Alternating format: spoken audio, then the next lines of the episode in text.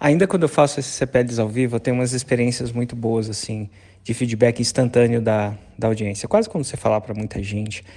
E, e tem uma reação meio que estatística, né?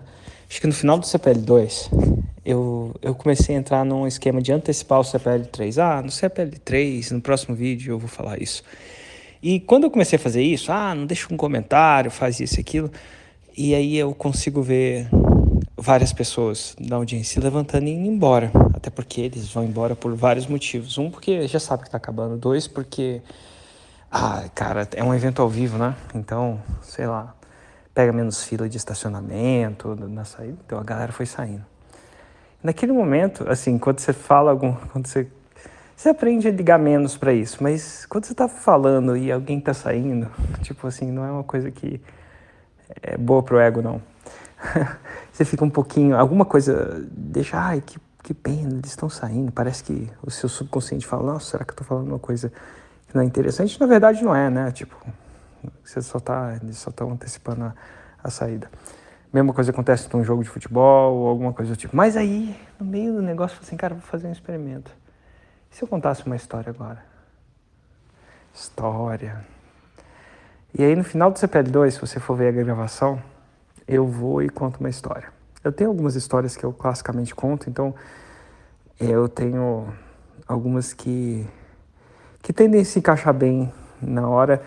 Nesse momento eu sentei na cadeira, se não me engano, eu sentei na cadeira e comecei a contar uma história. E é impressionante como a história modifica a energia da galera assim, de uma galera, sei lá, de mil pessoas, tinha lá, uns dez indo embora. Ou comecei a contar uma história. A galera parou, olhou para trás, sentou e ficou quietinho, assim, quietinho não, assim. Ninguém mais levantava, sabe? Ninguém mais teve a, a vontade de levantar. É um Assim, ver o poder do gatilho mental da história em ação, atraindo a atenção das pessoas, mantendo a atenção das pessoas ao vivo é uma experiência única. Porque quando você está num a um, você até tem essa intenção e tal, mas não é uma.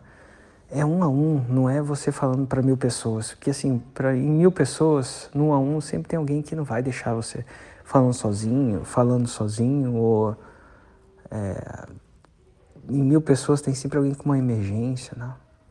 Mas durante uma história parece que não tem, não. É, desenvolve as suas histórias. Usa quando você quiser prender atenção.